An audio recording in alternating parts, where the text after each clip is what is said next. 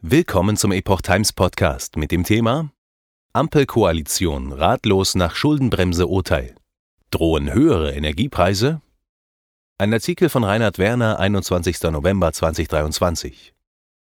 Bundeswirtschaftsminister Habeck hat der Union vorgeworfen, mit ihren Klagen gegen Sondervermögen die Wirtschaft zu schädigen. Das Schuldenbremse-Urteil schade nicht dem Klimaschutz, sondern den Arbeitern und den Betrieben.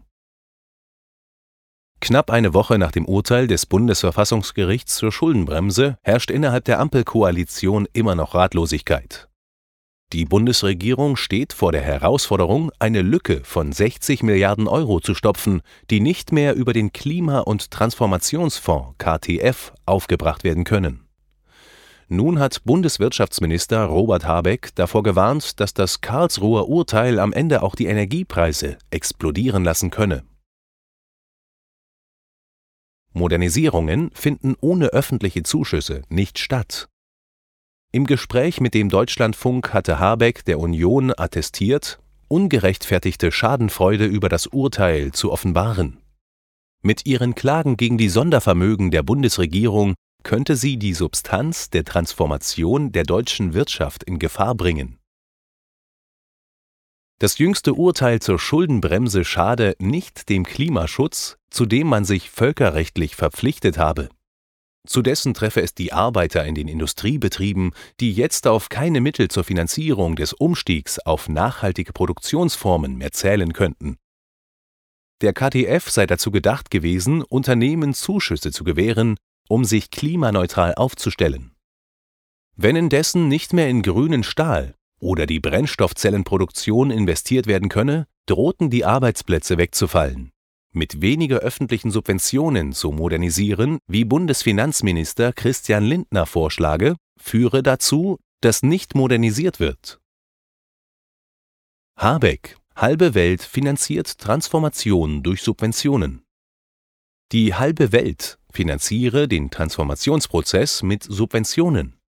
Das gelte für China ebenso wie für die USA oder Südkorea. Das Geld für die Transformation komme auch in Deutschland nur, wenn es staatlich aufgefedert werde, und dieses Geld ist jetzt weggebrochen.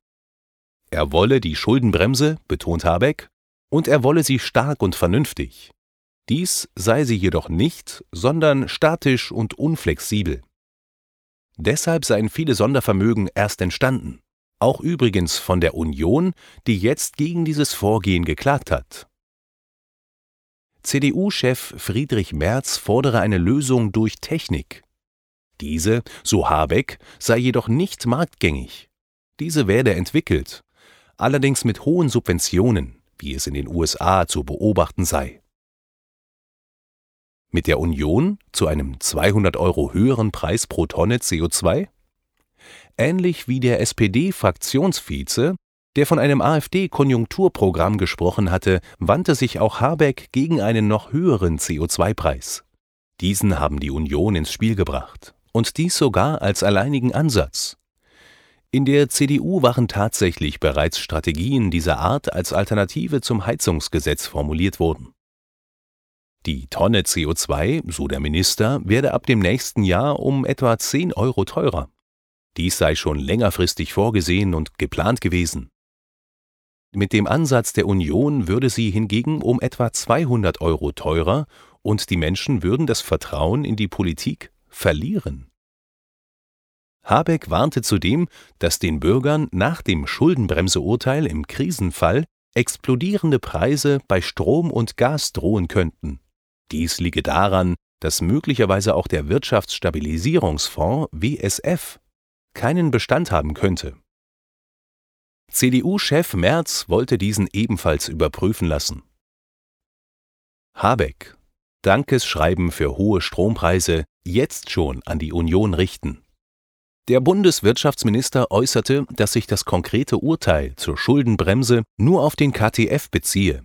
Die Begründung sei jedoch so fundamental, dass sie sich im Grunde auf alle überjährigen Sondervermögen beziehen würde. Am Ende könnte man im Krisenfall die Netzentgelte nicht mehr abdeckeln.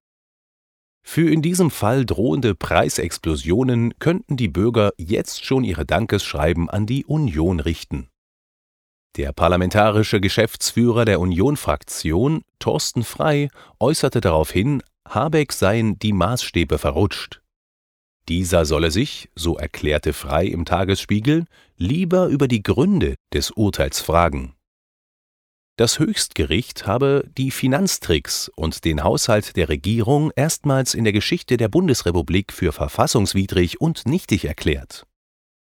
Die Preisbremsen für Strom und Gas gelten noch bis zum 31. März 2024. Die Marktpreise sind inzwischen jedoch so stark gesunken, dass die Deckel für die meisten Haushalte irrelevant sein dürften